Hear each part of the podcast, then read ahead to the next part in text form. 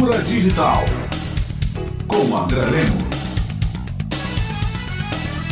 Olá, ouvintes. A notícia do prêmio Jabuti de literatura que desclassificou a ilustração do livro Frankenstein, feita pelo designer Vicente Pessoa, indicada como semifinalista, gerou debate e artigos em jornais e mídias sociais. O designer não escondeu o que fez com o uso do Mid Journey, que é uma inteligência artificial generativa, assinando Vicente Pessoa e Mid Journey. Os argumentos, grosso modo, situam-se em três pontos: sobre a questão da autoria, sobre a artisticidade e sobre o plágio, pois o Mid Journey retira o autor, não é arte, e copia imagens e textos da internet sem pedir licença. Eu vou discutir rapidamente esses três pontos. Sobre autoria, devo lembrar que a arte vem do grego tekne, que significa também técnica. Toda obra humana passa pelo uso de um parceiro artificial. A criatividade humana é assim um processo híbrido da capacidade simbólica nossa e do uso de artefatos que materializam ideias e atitudes. Se retirarmos todos os objetos e artefatos da nossa frente, não vamos encontrar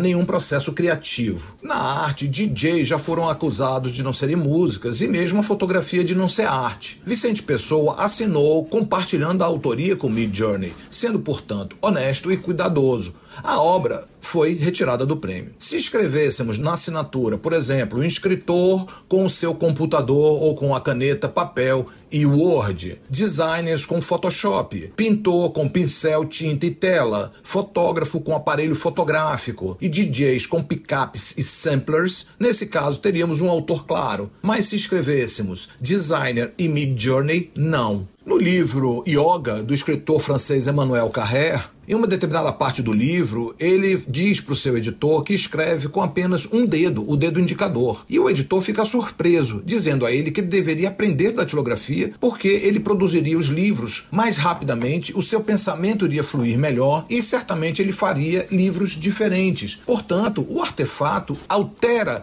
a própria obra e o próprio autor. Dizia Nietzsche sobre a máquina de escrever: nossos instrumentos de escrita estão trabalhando em nosso pensamento. Portanto, a autoria é sempre híbrida. Sobre a questão da artisticidade, exemplos do uso da tecnologia na arte são abundantes. A arte postal dadaísta do começo do século passado, as máquinas de Tingle no Bobu, as pinturas feitas por telefone, a escultura 3D, o video mapping, a música eletrônica. Mais recentemente, temos o artista alemão Mario Klingman, que produziu uma série de obras geradas por inteligência artificial para produzir artes abstratas e surrealistas. Ou o artista francês Patrick Tressé, que criou robôs que desenham retratos de pessoas em tempo real. Em setembro do ano passado, uma pintura feita com o Mid Journey ganhou um concurso nos Estados Unidos e o artista assinou Jason Alley via Mid Journey, assim como Pessoa fez na sua obra.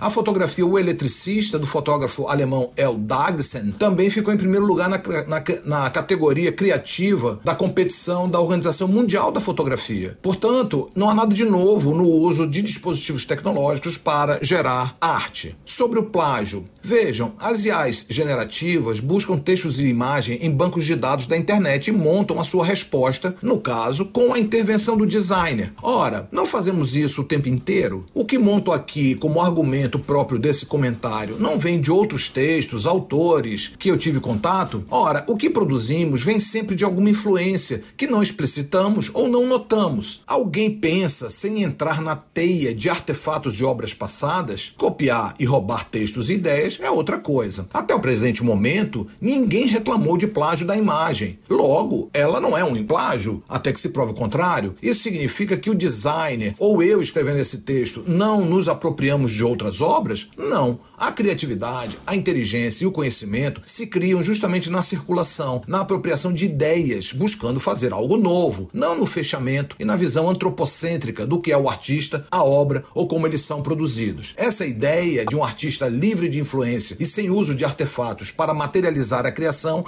é uma visão simplória e equivocada. A atitude do prêmio Jabuti revela desconhecimento sobre esses processos. A premiação por banir a obra, não vislumbrou a oportunidade de propor um bom debate, vinculando a imagem ao próprio tema do livro, Frankenstein, que é uma criatura que ataca o Criador. Perderam assim uma excelente oportunidade de lançar um debate na boa via. Bom, o debate se estabeleceu, mas, na minha opinião, de forma equivocada e enviesada. Eu sou André Lemos, professor da Faculdade de Comunicação da UFBA.